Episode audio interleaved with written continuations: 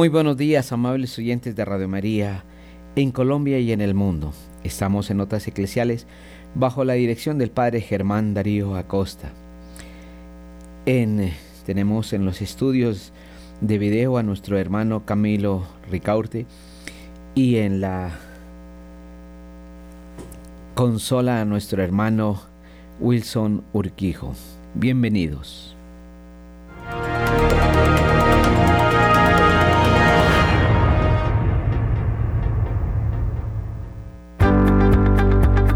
La opinión, el análisis. Editorial en Radio María.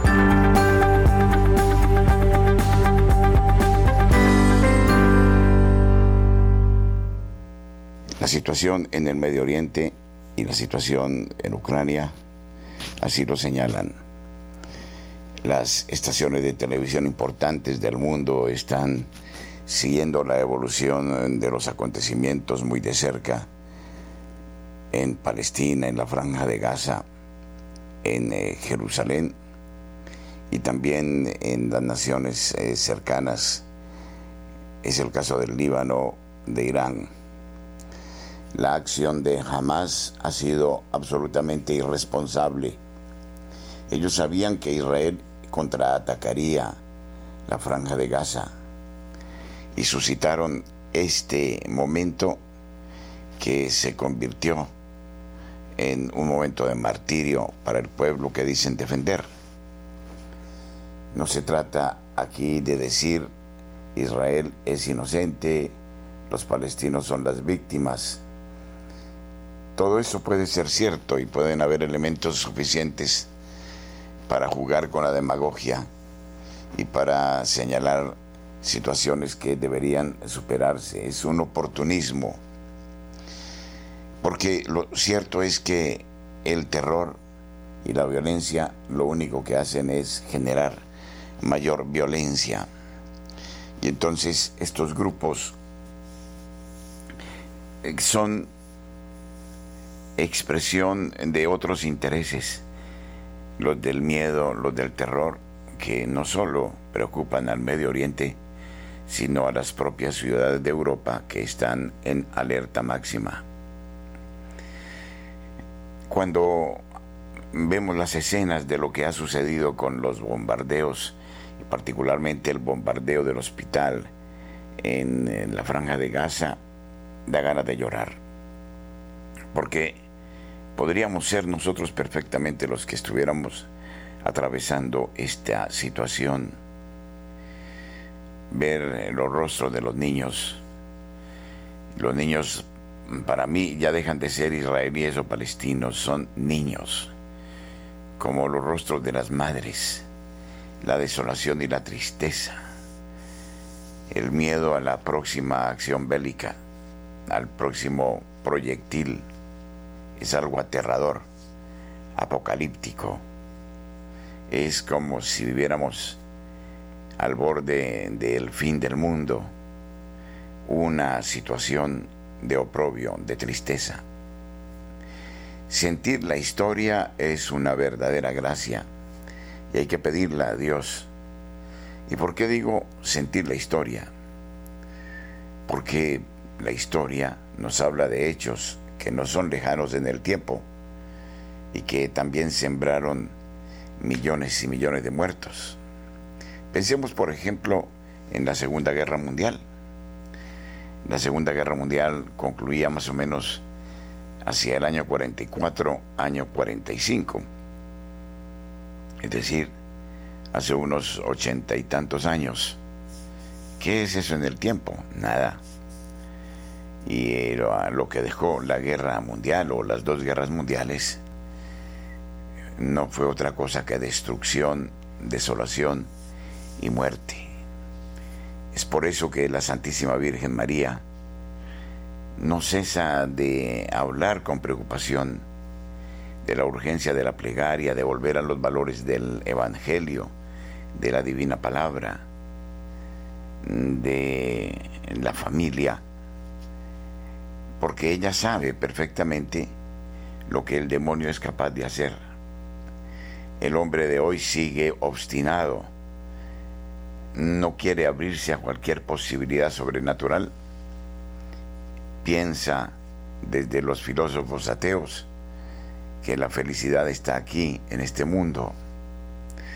Es un dar coces contra el aguijón.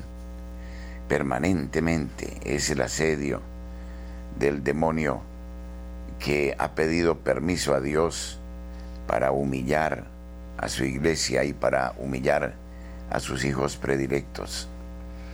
La Santísima Virgen María dice que cualquiera de nosotros que crea en el amor infinito de Dios es capaz de arrancarle a Él las mejores gracias para la salvación de la humanidad.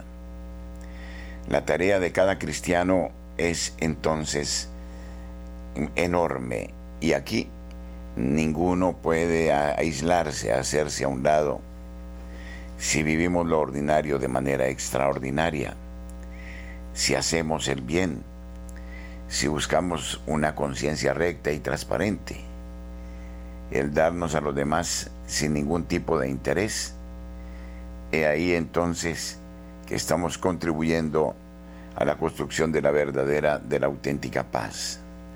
Se trata de romper con los modelos que ofrece el mundo del utilitarismo, del pragmatismo, para abrirnos al amor y temor de Dios, para orar incesantemente, para no pasar de manera indiferente por el mundo, como si nada sucediera a nuestro alrededor.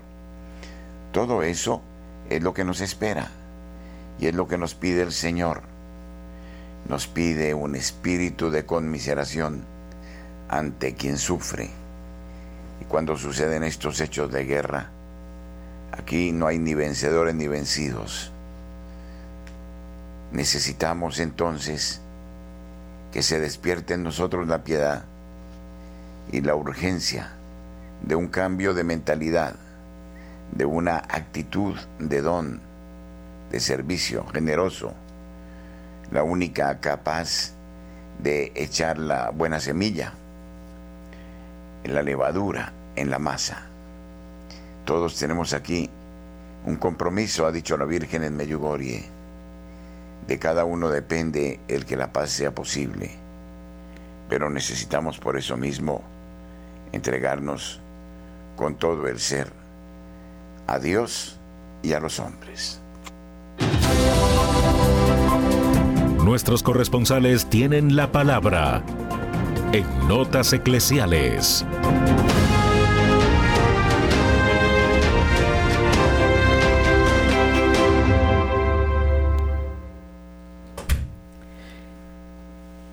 Y le damos la bienvenida a nuestro hermano Luis Hernández en la ciudad de Medellín. Muy buenos días.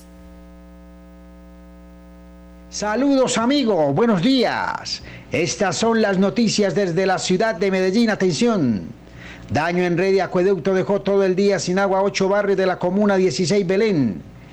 EPM no se ha comprometido hasta ahora con la hora en la cual quedará superada la emergencia que tiene sin agua casi 30.000 casas y locales de la comuna 16 Belén en Medellín. El gerente de provisión de aguas de la empresa de servicios públicos, Jorge William Ramírez, indicó que el percance se presenta debido al daño de una tubería de 560 milímetros que hace parte del circuito de Altavista y que compromete a ocho barrios del occidente de Medellín.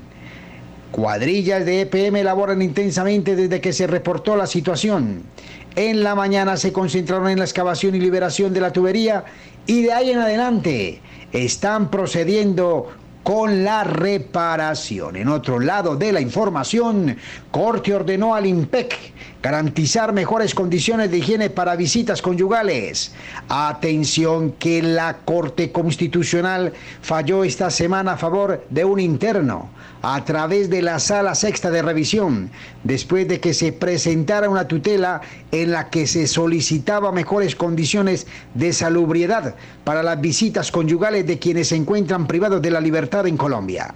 Lo anterior después de que el 5 de junio del 2022, en medio de un encuentro con su pareja en el complejo penitenciario y carcelario, Coiba en Ibagué, Tolima, según se señaló en su recurso ante la Corte. Se realiza aseo preventivo a estas habitaciones y no se hace con la mayor calidad que se debe realizar. En Noticias Nuestras, recordemos el gran retiro espiritual, este 21 de octubre, desde las 8 de la mañana. Estaremos allí con nuestra coordinadora Jenny Castro, igualmente nuestro coordinador, nuestro director espiritual, el Padre Ciro. Estaremos todos reunidos para realizar este hermoso retiro espiritual de este 21 del mes de octubre. Sábado, para que todos participen en familia, un tema que ataña mucho a las familias antioqueñas. Invitamos a todos a que participen de este gran retiro espiritual. Y en noticias de nuestra iglesia, el próximo 21 de octubre realizaremos la fiesta de nuestra Santa Antioqueña, la Santa Colombiana, Laura Montoya. Santa Laura Montoya estará con nosotros también el próximo 21 en celebraciones especiales en toda la arquidiócesis de Medellín. Laura Montoya, nuestra Santa Colombiana. Amigos, ha sido toda la información desde la ciudad de Medellín. Con mucho gusto ha informado para todos ustedes su corresponsal en la Bella Villa, José Luis Hernández. Un feliz día para todos. Y ahora le damos la bienvenida a nuestro hermano Julio Giraldo en la ciudad de Barranquilla. Bienvenido. Saludamos hoy a toda la amable audiencia de Radio María en Colombia y el exterior. Saludo también a la mesa de trabajo. Y esto es lo que hoy hace noticia en Barranquilla y la costa norte colombiana. El alcalde Jaime Pumarejo viajó a la ciudad de Santiago de Chile para concretar y tratar de que todo salga muy bien los Juegos Panamericanos que se van a celebrar en el 2027 en esta ciudad de Barranquilla. El alcalde ha estado haciendo todas las gestiones correspondientes como es comprometiendo al gobierno colombiano para que las partidas que se requieren para este evento lleguen oportunamente.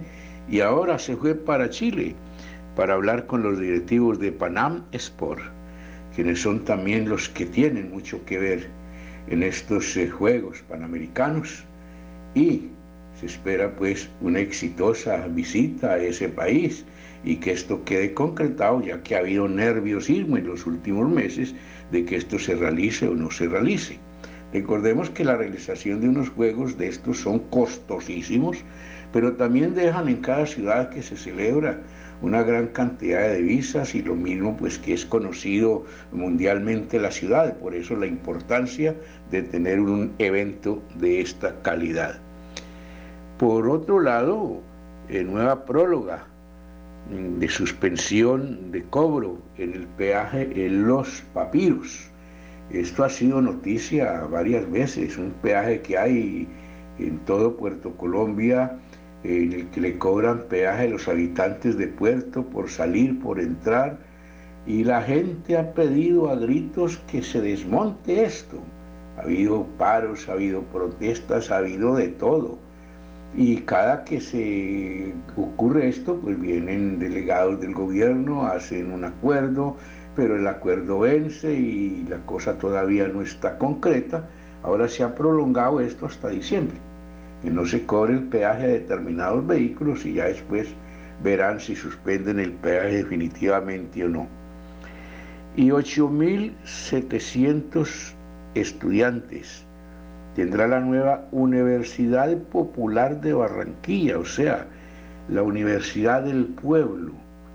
El distrito está acondicionando un local que perteneció al Colegio San Miguel del Rosario y que en años pasados debió haber sido o tuvo que haber sido cerrado por cuestiones de financiación y del sitio donde se encuentra.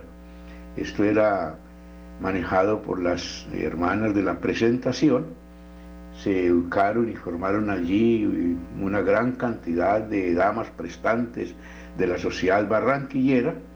Al final las monjitas tuvieron que desocupar esto, entregarlo. Parece que el municipio lo compró y se quiere hacer allí una universidad popular para que la gente de los barrios marginados, los jóvenes pobres que no tienen acceso a las universidades públicas y privadas, puedan entrar allí y estudiar una carrera que les sirva para su proyecto de vida. Bien, con esta noticia nos despedimos hoy desde la ciudad de Barranquilla y para Radio María, Julio Giraldo. Y ahora viajamos hasta la ciudad de Roma con nuestro corresponsal Néstor Ponguta. Bienvenidos. Un saludo muy especial desde Roma. La situación de violencia y desolación que se sigue incrementando en Medio Oriente es una de las principales preocupaciones del Papa Francisco, quien continúa muy atento a hacer las gestiones que sean necesarias para buscar detener la guerra y que se logren vías de acuerdo entre Israel y Palestina. Para el próximo 27 de octubre, el pontífice ha convocado a todos los fieles y a todas las religiones del mundo para que se unan a la gran jornada de oración, penitencia y ayuno por la paz en todo el planeta, en especial en Medio Oriente y el conflicto Ucrania-Rusia. Así lo anunció el Papa Francisco durante la audiencia. He decidido de indire venerdì 27 octubre He decidido programar para el viernes 27 de octubre una jornada de ayuno y oración y penitencia al cual la extiendo esta invitación de la manera que lo consideren oportuno. los hermanos y hermanas de las diferentes religiones cristianas y que pertenezcan a otras religiones y a todos los que lleven en el corazón el deseo por la paz en el mundo.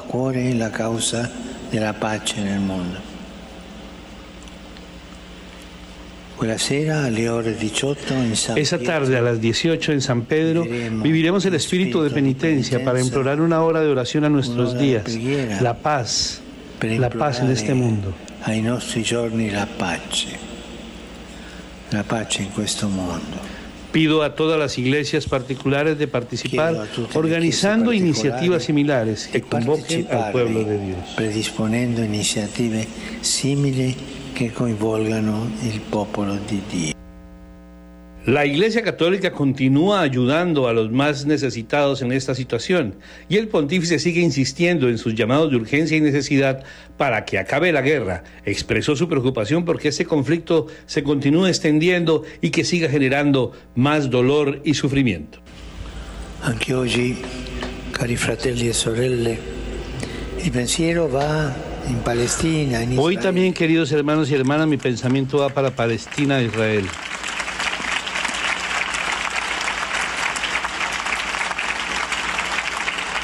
Le vittime aumentano e la situazione a Gaza Las víctimas aumentan, la situación en Gaza es de desesperación. favore Por favor, que se haga todo lo posible para evitar una catástrofe humanitaria.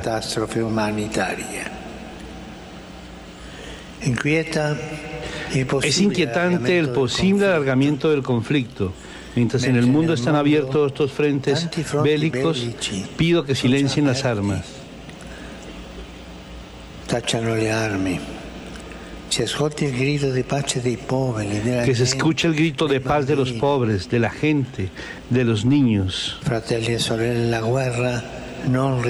Hermanos y hermanas, la guerra no resuelve ningún problema. Siembra solo muerte y destrucción. Aumenta el odio, multiplica la venganza. La guerra cancela el futuro. moltiplica la vendetta. La guerra cancella il futuro, Cancela el futuro. cancella il futuro. Paralelo a estos llamados por la paz, continúa avanzando el decimosexto sínodo de la sinodalidad, en el cual en la última congregación se ha hablado el tema referente al papel de todos los bautizados y su responsabilidad por también comprometerse a ayudar a que cada uno sea un canal efectivo para lograr la paz. Desde Roma y para Radio María Internacional, este fue un informe de Néstor Ponguta Puerto.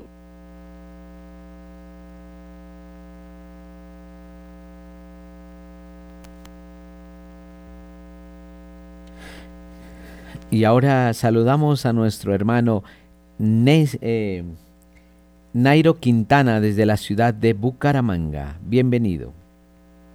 Buenos días, padre. Eh, muy buenos días para todos los oyentes de Radio María. Bueno, un poquito me parezco a Nairo Quintana, pero no.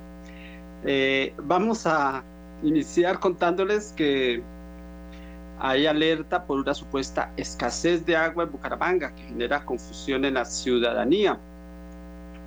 El alcalde Juan Carlos Cárdenas responde sobre los anuncios que ha emitido sobre el supuesto cierre del acueducto metropolitano. Ya son varias las publicaciones que ha emitido la alcaldía de Bucaramanga haciendo alarmantes sugerencias, donde señalan que el acueducto metropolitano podría cerrar sus puertas, que el costo del recibo del agua se triplicaría en el próximo mes o incluso que con carrotanques se surtiría el agua potable en la ciudad. Varios comunicados han captado la atención de los ciudadanos, sin embargo, solo es una especie de campaña de sensibilización en torno a la segunda edición de la Cumbre Mundial de Páramos, hecho que aclaró el alcalde Juan Carlos Cárdenas abro comillas, siempre será bienvenido todas las iniciativas para poder llamar la atención y realmente podamos sensibilizarnos, dijo el mandatario local. Cientos de empresas cerrarán sus operaciones por falta de aguas. Cierro comillas, es uno de los anunciados que se han visto en redes sociales de la administración municipal. Solo podrá bañarse solo se podrá bañarse una vez a la semana. Es otro de los anunciados que se ha visto. Pues esto ha generado polémica y bueno, hay incertidumbre aquí en la capital de Santander. Y cambiando de tema, les contamos que sigue la campaña de 40 días por la vida. Eh, esto es a nivel nacional. Aquí en Bucaramanga se encuentra eh, ubicado el punto de oración en la carrera 20, eh, con calle 37, junto ahí en el centro, junto al Centro Abortista Pro Familia. Y 40 días de, por la vida, pues hace también una invitación al retiro Familia y Vida, eh, cuyo invitado es el, eh, Fray Nelson Medina, el sacerdote Fray Nelson Medina. Esto va a ser en el Seminario Mayor Arquidiocesano, en el, auditorio Casa Emanuel de Florida Blanca. Va a ser este próximo domingo, 22 de octubre, de 8 de la mañana a 2 pm. Habrá dos refrigerios, almuerzo incluido, y bueno, quienes deseen los bonos están, eh, se venden en el punto de oración en la carrera 20 número 37, en el centro de la ciudad o en el gimnasio campestre. Eh, es una, un valor muy pequeño para las grandes bendiciones que se van a recibir en este santo retiro. Entonces, cordialmente todos invitados. De Bucaramanga y para notas eclesiales, Nairo Salinas Camboa, feliz y bendecido día.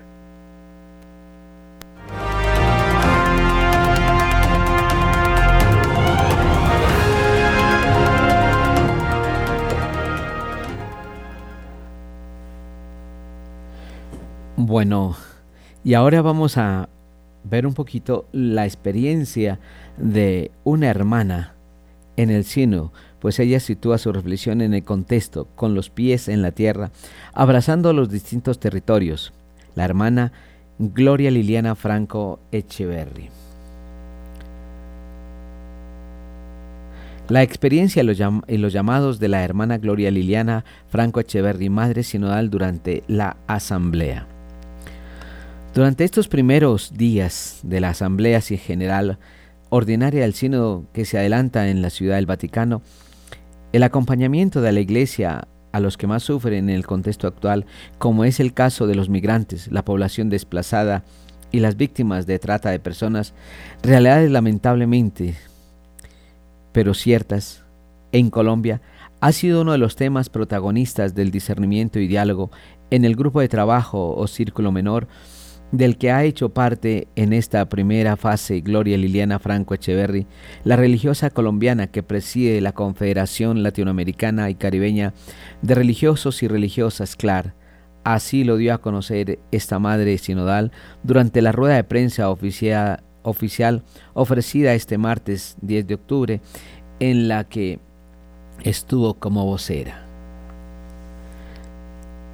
El sínodo sitúa su reflexión en contexto, con los pies en la tierra, abrazando los distintos territorios y por eso está resonando con mucha fuerza la realidad de nuestro mundo, un mundo donde está presente la xenofobia, los nacionalismos excluyentes, líderes que se empeñan en construir fronteras y en un mundo así, la opción de la Iglesia es la opción por la fraternidad, es la opción por la sinodalidad.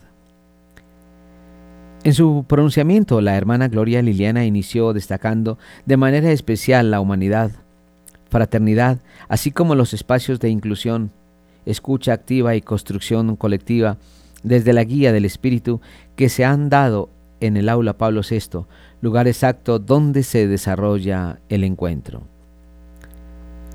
Dice, la experiencia ha sido enriquecedora. Realmente el protagonista del sínodo está siendo el Espíritu. El centro está la persona de Jesús y el deseo que todos tenemos de que hagan explícito los valores del Evangelio.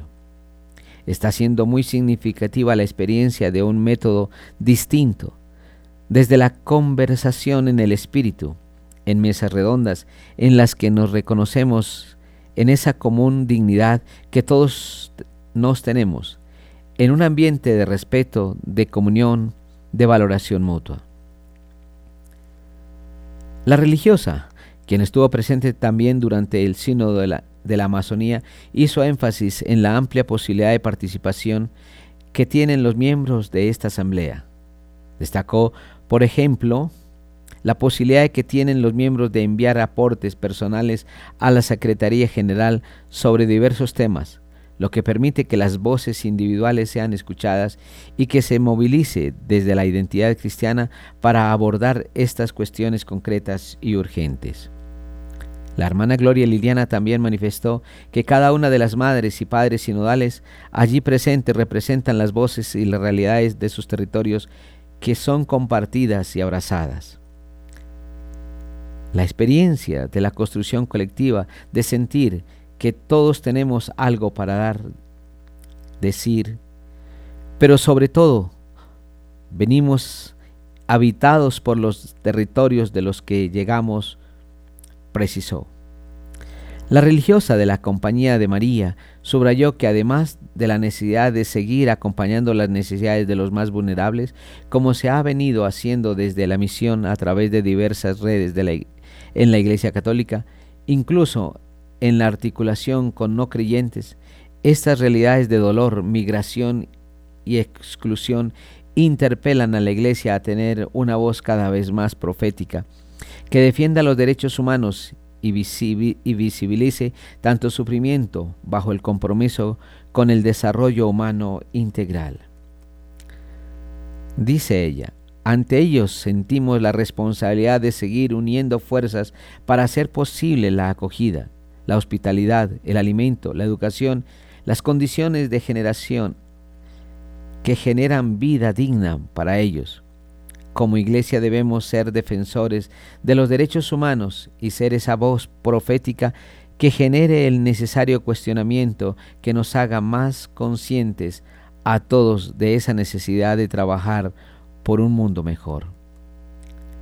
La religiosa colombiana de origen antioqueño destacó además la importancia de enfrentar problemas como la xenofobia y los nacionalismos excluyentes que, que afectan el mundo y lo fragmentan cada vez más. Dice ella, en las mesas redondas y círculos menores llega el proceso de escucha de cada continente y se coincide en que muchos de los continentes llevamos la voz de las víctimas de trata de personas. En nuestro continente, América, estamos trabajando en red, estamos unidos, vida religiosa, laicos, instituciones, respondiendo al fenómeno de la trata de personas. La petición fundamentalmente es seguir acrecentando este trabajo en red que posibilite la denuncia, la identificación de todas esas redes y tejidos de corrupción que son las que sustentan la trata de personas, pero luego el apoyo también para, los que, para lo que significa reconstruir la vida. En el espacio, la hermana Gloria Liliana Franco agradeció también a tantos hombres y mujeres que en las distintas orillas del mundo caminan en condición de misioneros, ayudando a que tantas personas puedan vivir con dignidad.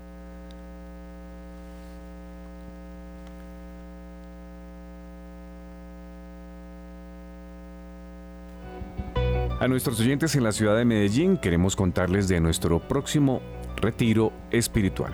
Nos encontraremos el sábado 21 de octubre, desde las 8 de la mañana y hasta la 1 de la tarde, en el edificio pastoral Parroquia San Joaquín, Salón 302, en la dirección calle 42 696, en el barrio San Joaquín, Laureles. Nos acompañará el padre Ciro Hernando González López, quien nos hablará acerca de la sanación de las familias. Mayores informes a nuestros números de teléfono 604-557-9589 o al teléfono móvil 313-591-3497. Gracias por ser de casa. Bienvenidos a los espacios de Radio María. Les esperamos. Entrada libre.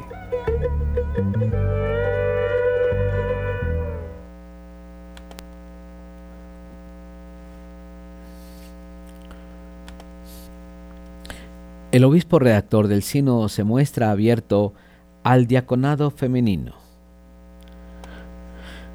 Uno de los trece miembros del comité que redactará el documento final del Sino, el obispo australiano Shane McKinley, ha expresado su disposición a ordenar mujeres como diáconos.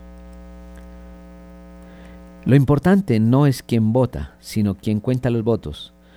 Dicen que decía Stalin y del actual sino de los obispos podríamos decir que lo importante es quien redacta el documento final o quien lo ha redactado ya, si somos de género, suspicaz.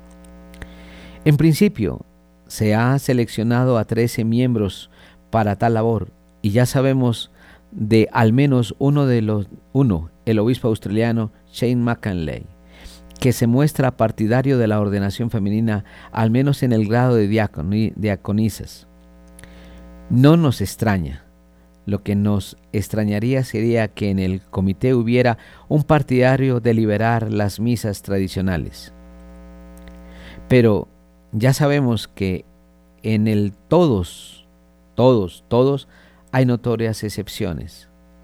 Me alegra que se esté abordando el tema, ha dicho McCanley ordinario de Sandrus, quien en una entrevista concedida para The Vatican Brief, el podcast del National Catholic Reporter, añadió que si el resultado fuera que la ordenación al diaconado estuviera abierta a las mujeres, ciertamente lo agradecería. No esperaríamos otra cosa de quien asegura que el cardenal Hollerich ha sido sobresaliente y el padre Timothy Radcliffe fue una elección inspirada tanto por dirigir el retiro como por sus contribuciones durante esta semana. Creo que es necesario discutirlo a nivel universal, dijo McKinley, sobre la ordenación de diaconisas. Una de las cosas que se le ha pedido a la Asamblea es identificar que, eh, en qué áreas sería mejor avanzar adecuadamente a nivel local en lugar de universalmente. Y continúa. La cuestión de la ordenación de las mujeres es claramente algo que debe abordarse universalmente. Y esa fue la petición del Consejo Plenario de Australia. Por eso me alegro de que esté abordando el tema a ese nivel. Y si el resultado fuera que la ordenación al diaconado estuviera abierta a las mujeres, ciertamente lo agradecería.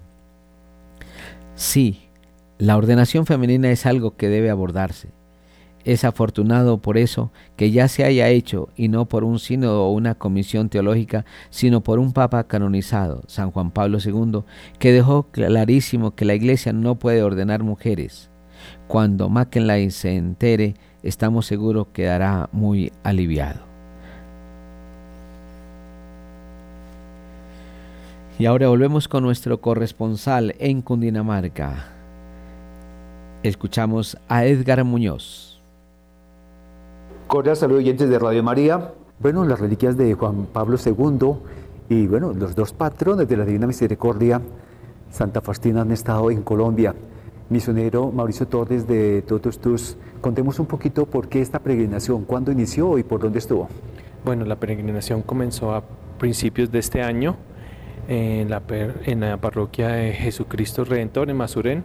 empezó la fiesta de la misericordia ese domingo tan especial y las reliquias han venido de peregrinaje de Estados Unidos, han estado un periodo aquí de ocho meses, regresan a Estados Unidos ahora en noviembre y el próximo año se retoma nuevamente la peregrinación de las reliquias para seguir promoviendo la misericordia de Dios en un país como Colombia donde se necesita tanta sanación a nivel espiritual, emocional, espiritual, a nivel familiar, a nivel social y a nivel eh, pues de todo el país como tal. Sí.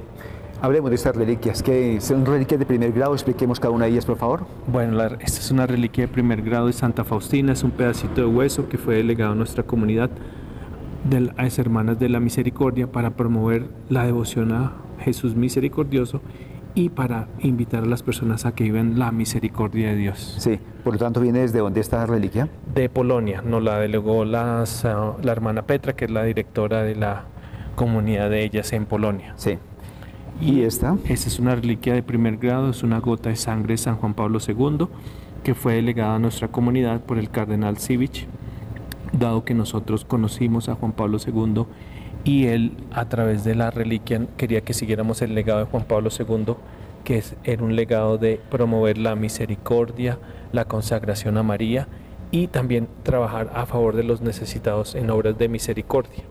Por eso en Bogotá tenemos un albergue donde asistimos a niños con cáncer y tenemos convenios con varios hospitales para asistir a niños muy necesitados y a sus familias también. Sí. ¿Están solo en Bogotá o en otras partes del país? Bueno, las parroquias han estado de peregrinaje. No, eh, ustedes como, como, como asociación. Ah, estamos en, sí, en la Arquidiócesis de Bogotá em, y en Estados Unidos, en diferentes diócesis y en, en Canadá. Sí. Bueno, nos decía que llegó a, a en Bogotá. ¿En qué otras partes de Bogotá estuvo y de la diócesis aquí en Colombia? Estuvimos en San José de Calasanz, en la parroquia de Chía Santa Lucía, en la diócesis de Suacha, estuvimos de peregrinaje en varias eh, comunidades en Suacha, estuvimos en Santander, en el Santuario de Nuestra Señora del Milagro, la Virgen del Topo, eh, estuvimos en, en Villavicencio, en más o menos unas 20 parroquias hemos visitado en arquidiócesis de Villavicencio, llevando la misericordia a través de estos dos apóstoles. Sí. Bueno, en Zipaquirá, en la parroquia de los Señores de los Dolores y en Cogua, eh, la Plazuela, se van para Chiquinquirá. ¿Cierran en Chiquinquirá? exacto, vamos a cerrar con una visita muy especial, muy especial al santuario de Nuestra Señora Chiquinquirá. Con el rector organizamos un evento el cual vamos a estar el 21 a partir de las 3 de la tarde y la fiesta de San Juan Pablo II es el domingo 22. Entonces va a haber una misa solemne en honor a San Juan Pablo II y vamos a rezar la coronilla de la misericordia a las 3 de la tarde. Entonces vamos a tener un evento grande, una vigilia el sábado a partir de las 7 hasta las 11 y el otro día procesión con las reliquias de Juan Pablo II y gran fiesta en honor a él y coronilla de la misericordia ese mismo domingo.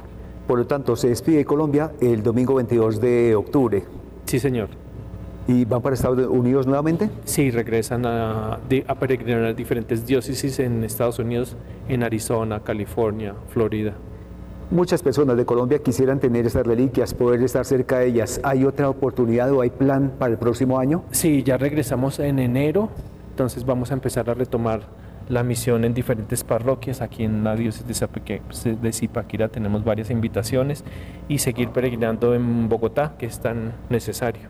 Bien, eh, misionero, denos por favor una tarea y, a raíz de esta divina misericordia, lo que hay que hacer y de la fiesta de San Juan Pablo II, por favor. Bueno, eh, como dijo Juan Pablo II, y siempre nos invitó a abrir las puertas del corazón a nuestro Señor, que quiere decir que abramos nuestra voz nuestra confianza, a pesar de que nuestra sociedad está viviendo momentos muy difíciles, pidámosle a Cristo que verdaderamente triunfe y reine en nuestros corazones y aprendamos a vivir y a entender lo que es la misericordia, porque a través de la misericordia, a través del perdón, a través de la reconciliación, el Señor nos concederá la paz. Y también tenemos que ser conscientes de que estamos viviendo tiempos muy difíciles donde verdaderamente tenemos que implorar esa misericordia de Dios a una sociedad tan secularizada y tan confundida, especialmente en este tiempo.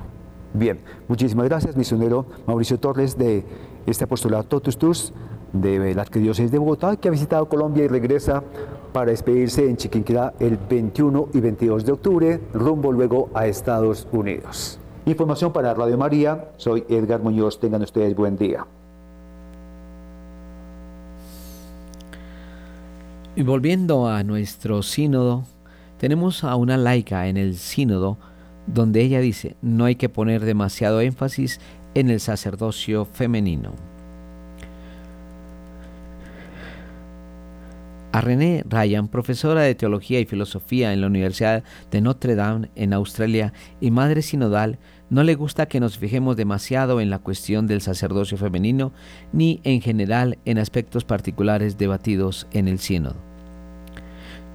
Abro comilla, se pone demasiado énfasis en la cuestión del sacerdocio femenino, aseguró ante los periodistas René Ryan, profesora de, de Oceanía sobre el sínodo, sobre la sinodalidad. Ryan subrayó la importancia de no distraernos en cuestiones individuales, sino preguntarnos qué es lo que realmente quieren las mujeres, con un mayor apoyo a la familia, incluso económico, para no vernos obligadas a elegir entre familia y el trabajo. La ordenación de las mujeres al sacerdocio no es ciertamente su primer problema. La igualdad en la iglesia es unidad en la diversidad, aseguró, recurriendo a una, a una originalísima fórmula. En una nota personal, me resulta imposible dejar de señalar después de haber leído tantos textos, declaraciones y pronunciamientos sinodales que en situación tan alarmante para el futuro de la Iglesia resalta el uso y abuso de expresiones vagas y biensonantes, sospechosamente cercanas al lenguaje de la demagogia política dominante en el mundo. El nuevo comienzo, una nueva evangelización sanadora. Vamos hacia adelante en la sinodalidad. Somos canales activos de la paz, enriquecidos por una experiencia de la escucha. Las mujeres son elementos dinámicos de misión. El contraste con lo que ha sido el lenguaje acostumbrado en Roma, preciso, como un cuchillo, no puede ser más notorio.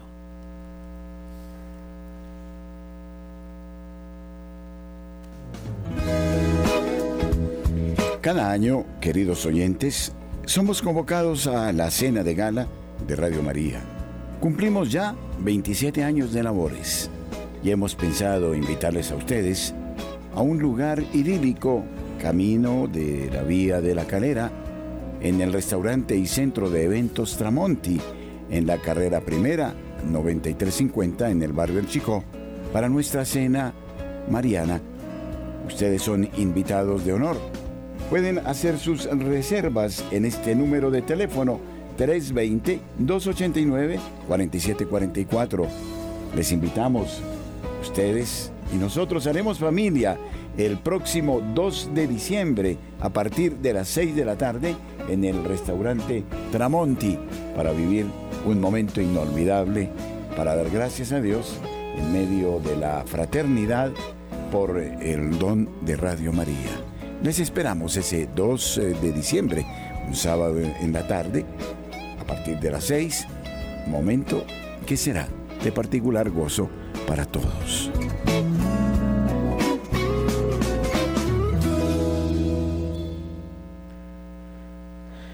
Y en el contexto del mes de octubre, mes de las misiones, viajamos desde la ciudad de Roma a España, donde encontramos un trabajo, un esfuerzo misionero eh, muy importante. Más de 30 obispos eméritos españoles están en tierras de misión. La Dirección Nacional de las Obras Misionales Pontificias en España tiene registrados más de 10.000 misioneros españoles repartidos por todo el mundo, entre ellos cuatro cardenales y 85 obispos, de los cuales 32 son eméritos. Estos prelados están presentes en diferentes naciones, sobre todo en Hispanoamérica. E, en Perú, país donde hay más de 600 misioneros españoles, se encuentran seis obispos eméritos. En las vastas tierras de Brasil, cuatro extienden la palabra de Dios. Por su parte, tres obispos eméritos españoles pastorean en Bolivia, Ecuador y Venezuela. En Argentina y Estados Unidos, dos en cada país. El resto se reparte uno a uno entre Chile, Colombia, Costa Rica, El Salvador, Honduras, Panamá, Paraguay, Puerto Rico y Zambibagua. Uno de los casos más paradigmáticos es el del obispo emérito de Palencia, España, Monseñor Nicolás Castellanos, Osa, que el 4 de septiembre de 1991 Con tan solo 56 años de edad, presentó su renuncia a San Juan Pablo II para hacerse misionero en Bolivia, donde lleva más de tres décadas. Nació él en 1935, un año antes del estallido de la Guerra Civil Española, siendo el pequeño de los hijos de un labrador y minero saberiano y una ama de casa, Ángela. Ingresó adolescente en la Orden de los Agustinos, tras realizar estudios de filosofía y ciencias de la educación en la Universidad Pontificia Salesiana de Roma y en el Instituto Teresiano de Espiritualidad, fue ordenado sacerdote en 1959. En conversación con Prensa, Monseñor Castellanos explica que ser misionero forma parte de la vocación de bautizado y que tenía esa vocación desde antes de recibir la consagración episcopal en 1978 como obispo sentí el llamado de Dios de poner en práctica lo que había predicado toda la vida, es decir, la opción por los pobres. Bolivia llegó a su corazón a través de la invitación de unos agustinos holandeses para dar algunas charlas en el país. Vine a dar esas conferencias y ya me enamoré de Bolivia. Explica, pero no fue la única razón. En el país más pobre de América Latina después de Haití, añade.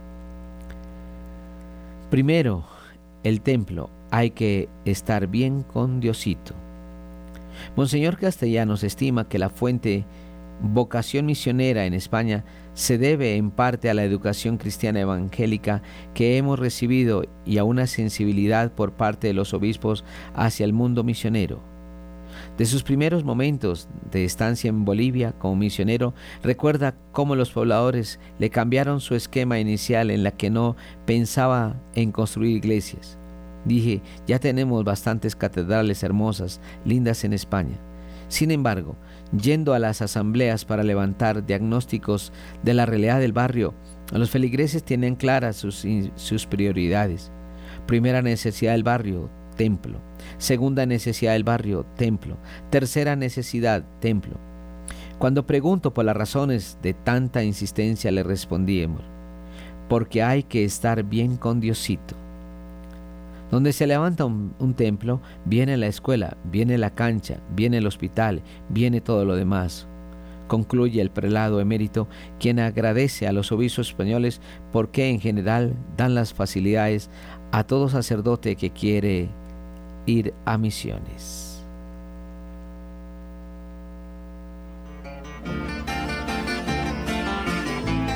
Radio María en la ciudad de Santiago de Cali invita a la Cena Mariana en acción de gracias a Dios y a los oyentes por su fidelidad. Estaremos en el Club de Ejecutivos en la Avenida Cuarta Norte número 23 DN65, piso 9, en el barrio San Vicente. Nos encontraremos a las 7 de la noche el próximo viernes 24 de noviembre de 2023. Mayores informes a nuestros números de teléfono 602-514-2641 y al móvil 316-690-5632. Donación 150 mil pesos. Gracias por ser de casa. Bienvenidos a los espacios de Radio María. Les esperamos. Bonitos son tus paisajes, Valle del Cauca. Bonitos cañaverales que me el viento. Y continuando con las noticias de misión, en octubre vemos que nace una nueva, una nueva diócesis en Nigeria, uno de los países con mayor persecución religiosa.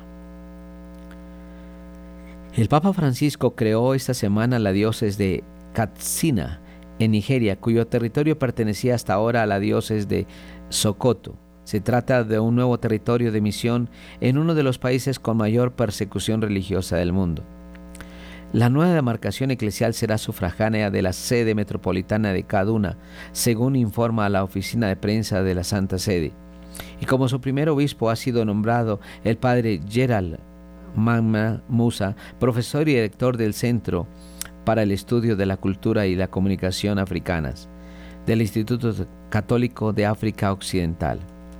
Nacido en 1971 en Gusau, estado de Zamfara, Nigeria, el obispo electo fue ordenado sacerdote en 1996. Posee un máster en teología dogmática por la Universidad Pontificia Santo Tomás de Aquino una licenciatura en Ciencias Sociales con especialización en Comunicación por la Universidad Pontificia Gregoriana y un doctorado en Estudios de Comunicación por la Escuela de Periodismo y Comunicación de la Universidad de Queensland en Santa Lucía, Brisbane, Australia. Desde el 2013 es profesor y director del Centro para el Estudio de la Cultura y la Comunicación Africanas en el Instituto Católico de África Occidental. La iglesia catedral de la diócesis de Katsina será la actual parroquia de San Martín de Porres. Nigeria está dividida en 60 diócesis, organizadas en nueve provincias eclesiásticas. La nueva diócesis se extenderá por 29 mil kilómetros cuadrados con cerca de 10 millones de habitantes, de los cuales casi 20 mil son católicos. La nueva diócesis cuenta con 10 parroquias, 11 sacerdotes diocesanos y un religioso. Además hay 5 personas religiosas y 48 catequistas. Entre todos atienden 13 escuelas elementales, 3 escuelas superiores y una clínica. Nigeria es un país con gran persecución. Nigeria es uno de los países en los que la Iglesia Católica sufre una persecución más cruenta. Según el último informe sobre la libertad religiosa de la Fundación Pontificia, ayuda a la Iglesia necesitada, ACN, por sus siglas en inglés, las, las causas principales de esta situación son el gobierno autoritario y, y el extremismo islamista. ACN explica que la Constitución en 1992 consagrada por los principios de no, discriminación por motivos religiosos, pero que en 12 de sus estados se aplica de manera oficial la ley islámica. La diócesis de Casina está localizada en el norte del país, en la zona donde la persecución religiosa contra los cristianos es más cruda. Según detalla ACN, tras más de 20 años de implantación de la Sharia, la situación en el norte de Nigeria ha empeorado ya que la etnia y la religión se han convertido de hecho en un medio para obtener poder, recursos y privilegios. En, 2021 la Conferencia de Obispos de Nigeria alertó de que la constitución en 1999 favorecía a los musulmanes dejando en desventaja a los cristianos y a los fieles de otras religiones y no ofrece unas buenas condiciones para la unidad y el progreso del país.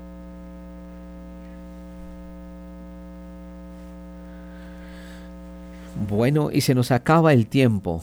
Damos las gracias al Padre Germán Darío Acosta, a Camilo Ricaurte y a nuestro amigo Wilson Urquijo. Un feliz día para todos.